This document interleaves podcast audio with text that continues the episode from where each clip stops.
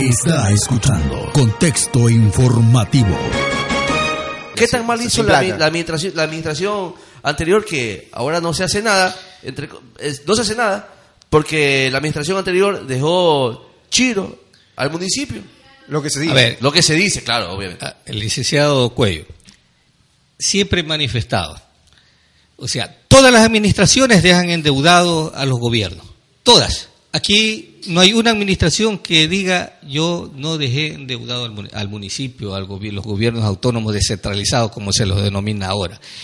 Todo depende de la capacidad de gestión de quien esté en ese momento. Pero por aquello eh, siempre he manifestado, bueno, hasta aquí llegó la era del fulano de tal alcalde y de aquí empieza lo, lo otro, la nueva era. Y así debe de ser. Entonces, se endeudan, se endeudan las administraciones o los gobiernos municipales se endeudan. ¿Por qué? Porque tienen que hacer obras. Y por eso está el Banco del Estado que le da y es legalmente, es procedente realizar un crédito en el Banco del Estado de acuerdo a la capacidad de pago, si es sujeto de crédito o no lo es sujeto de crédito. En este caso, el gobierno municipal era sujeto de crédito, se realizaron créditos para el alcantarillado, que bienvenidos sean. Por supuesto. Que ahora eh, deberían o de, también debimos, porque a veces yo también digo, yo no era parte eh, o no era este, del criterio de, muchas obras que se hicieron acá, porque habían otras obras prioritarias. De pronto no, no debimos haber realizado eh, un asfaltado en X sector y debíamos haber terminado el alcantarillado. Y, y, algunas veces lo he manifestado y lo he dicho, tenemos que priorizar las cosas. Por ejemplo, yo en, la, en, las, en las sesiones del Consejo manifestaba del tema de los recolectores basura. Lo dije en el año 2011. Usted se ha de recordar, el licenciado, que usted también asistía a la sesión del Consejo. Habían 10 recolectores de basuras alquilados. La ciudadanía decía que de esos recolectores eran de concejala, de concejales, de funcionarios. Y esa es una realidad, pues. Pero eso era un secreto a voces. Ya. Usted lo está afirmando, concejal. Sí, eh, eh, eh, sí, era un secreto a voces. Ya. Y manifesté, había una señora que recuerdo el nombre, en los apellidos, Moreira Basurto, Ana Moreira Basurto, que lo dije en una sesión de consejo. Una señora que era dueña de tres recolectores de basura. Ya. Ana Moreira Basurto. Sí, era, y nadie la conocía. Lo dije en sesión de consejo, que ahí están las actas, pero no pasó nada. Un recolector de basura en esa época ganaba aproximadamente 178 dólares. Diarios. Diarios.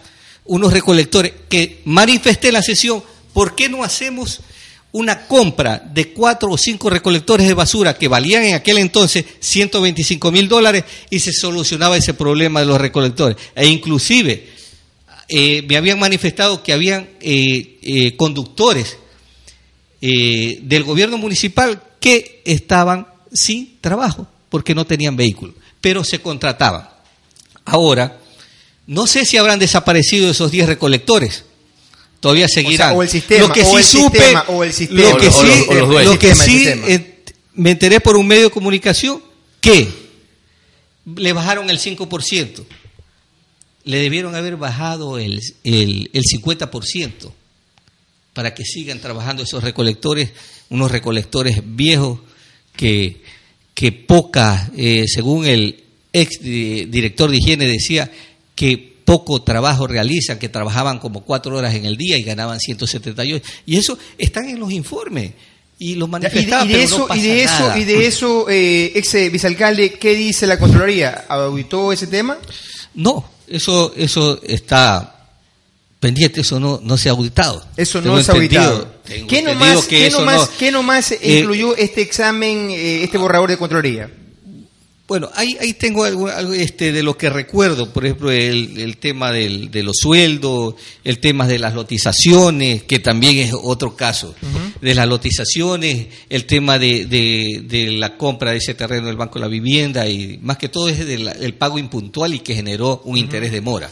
Ya. Y en el tema de las lotizaciones, eh, son lotizaciones, como digo, eh, lo dije en, un medio de comunicación escrito que me entrevistaron. claro, ya tenían eh, tiempo. Aquí se legalizaron lotizaciones. En ese, recuerdo, fui presidente de la Comisión de Planeamiento, Desarrollo Físico Cantonal y Regulación de Tránsito. Después fui, dejé de ser miembro después de dos años y, dejé de ser presidente y pasé a ser miembro. Ya. Pero legalizábamos lotizaciones que ya hace décadas estaban ya asentadas, como denominábamos nosotros asentamientos irregulares, porque no estaban legalizados, pero no de, la administración de la cual fui parte, no de muchas administraciones atrás. Entonces no podíamos, una, los gobiernos municipales no tienen la suficiente capacidad económica como para decir, a ver, esto no cumple con tal o cual, eh, en el caso de, de las áreas verdes, áreas comunales, y vamos a indemnizarlos. Porque ya, hay, ya habían viviendas y todo. para sacarlos hay que indemnizarlos, evidentemente. pensando en el buen vivir que lo dice la Constitución, nosotros, bueno, aquí, ¿qué debemos hacer? Bueno, regularizar. Que en algún caso no se cumplió, en algún caso no se cumplió porque verdaderamente ya no había nada que hacer. Y en otros casos, por ejemplo, recuerdo de la eh, lotización El Guayabo, que esa es, no es de muchos años atrás, ¿ya? Y que nunca estuve de acuerdo, por eso yo no firmé el documento, pues que eso no estuve de acuerdo. Las actas y eso consta en las actas y todo, y lo dije en las sesiones del consejo, pues, porque también hay ciertos propietarios de, de lotizaciones que inclusive dejaban las áreas verdes o las áreas comunales en, en, este, en laderas donde verdaderamente no se las puedes ocupar, pues. Ya son espacios que no se los puede ocupar. ¿Qué más abordó este, este borrador? Eh, bueno, eh, eso es lo que más o menos recuerdo. En planos generales, o sea, no, no, no, aborda temas que, como el caso ah, de Por ejemplo, también se abordaron el tema de los viáticos. El tema de los viáticos, el tema del viaje. ¿Usted se fue a China? No, yo no fui. E inclusive, yo hice un comentario de eso que efectivamente... Sí, yo le respeté unos comentarios, recuerdo, en una entrevista que le hice sobre ese tema, vicealcalde. Eh, por ejemplo, nosotros no podemos, eh, si laboramos en una, en una institución y ocupamos un cargo, no podemos irnos de viaje eh, al, al extranjero con recursos de la institución cuando no está acorde a la función que nosotros desempeñamos. Ya, ¿qué, dice, qué dice por ejemplo, tuve la oportunidad. ¿Qué dice el borrador de este viaje a China? ¿Quiénes van a devolver la plata? Ahora sí, bueno, viaje, ¿eh? bueno, ahí, lo generalizó en el, borrador, ¿no? ¿Ya? Pero habló de, de, de viáticos que no debieron ¿Quién es el responsable de eso? ¿Quién va a pagar eh, en caso de que sea Bueno, en todo caso, eh, tengo entendido, no, no, no, en todo caso es cada quien, las personas de, las, personas, que fueron beneficiarios. ¿Y las personas particulares que no pertenecen al municipio que fueron invitados? Eh, ya, bueno, en algunos casos tengo entendido que había, había este, quienes, empresarios chinos, habían habían cancelado parte de los pasajes o los pasajes de los invitados.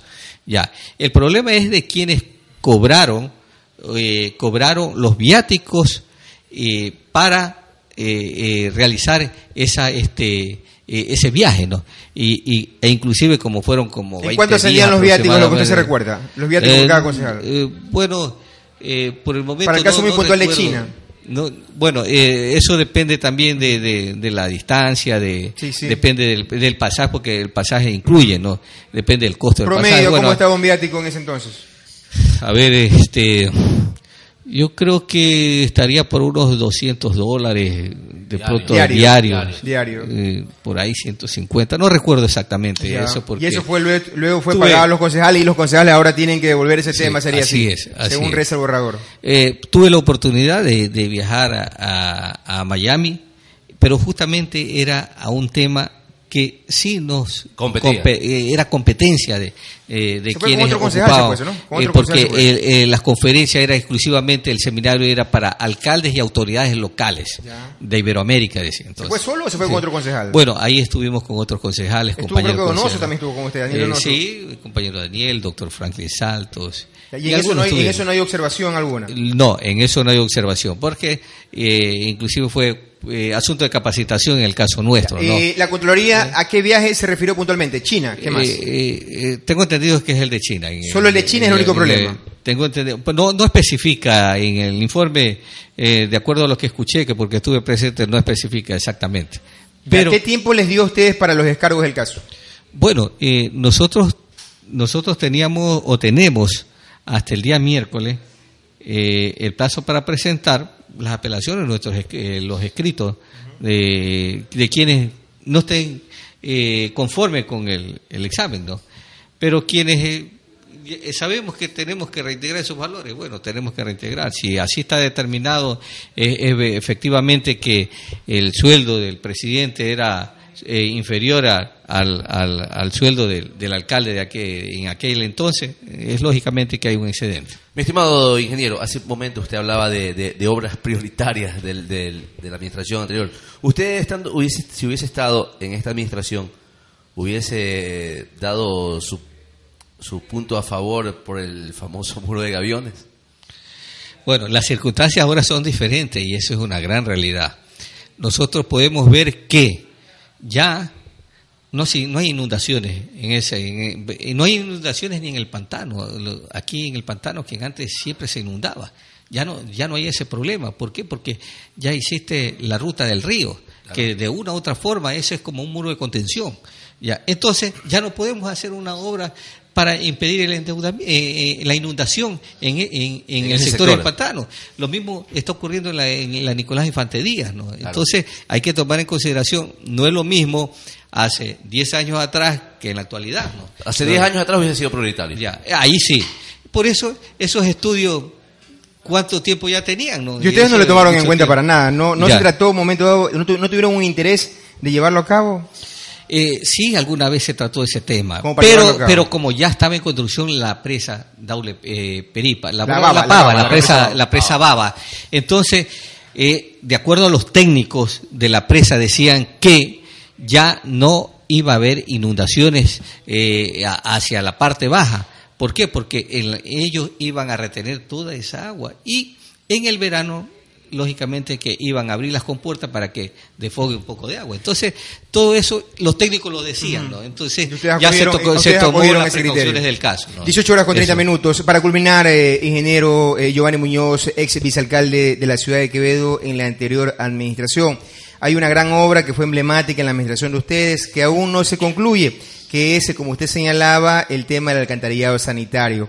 Eh, desde su perspectiva de ciudadano, ¿Qué siente al ver de que esa obra sigue ahí, sin ningún servicio para la ciudadanía y que costó una cantidad considerable de dinero y que endeudó a la ciudad eh, con casi toda su capacidad de recursos en aras de obtener esta obra? Bueno, recuerdo que, que esa obra aproximadamente eran como unos 23 millones de dólares y en ese entonces faltaban 6 millones de dólares para que entre en funcionamiento.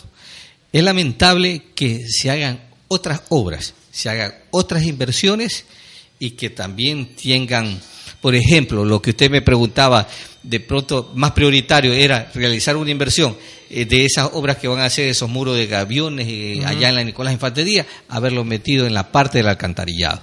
Entonces, eh, lógicamente que como ciudadano sí me preocupa, me, me preocupa esta situación de que se quede una gran obra para Quevedo, se quede como elefante blanco. 23 de dólares millones votados. Sí, entonces eso sí hay que preocuparse. Aparte de que hay otros temas muy importantes como el agua, eh, esto también es importante, lo del problema sanitario, que es el problema del alcantarillado eh, sanitario de nuestra ciudad. Agradeciéndole al ex vicealcalde de la ciudad, ingeniero Giovanni Muñoz, eh, por venirnos a dar cuenta aquí a la ciudadanía, a los oyentes, a la audiencia de la 104.3 FM sobre este tema que ayer se conoció, ayer estuvo la Contraloría General del Estado dando a conocer este borrador. Como la palabra lo dice, un borrador, ¿pueden cambiar? Al final, es, esa, esa, ese texto puede tener una variación. no, no, no. Lógicamente que es un borrador y, por ejemplo, en el caso de las lotizaciones, ¿no? Ellos, ellos este, necesitan una respuesta nuestra, ¿no? Por ejemplo, yo estoy en el caso de las lotizaciones porque también era miembro, ¿no? De la comisión. Pero voy a presentar mi escrito en las cuales por qué se aprobaron las lotizaciones en aquel entonces, ¿no? Y que sí, en ese entonces también teníamos la ley de régimen municipal que lo permitía, ¿no? Ahora sí, ya está el COTAC que dice del 15 al 25, entonces eso es diferente. En todo caso, nosotros tenemos un tiempo prudencial para apelar a esta situación y lógicamente que las cosas pueden cambiar. Agradeciendo al ingeniero Giovanni Muñoz. Vámonos a la pausa comercial. Muchas gracias. pausa comercial, volvemos con más de contexto informativo. Ya volvemos con más de contexto informativo con Javier Villasís.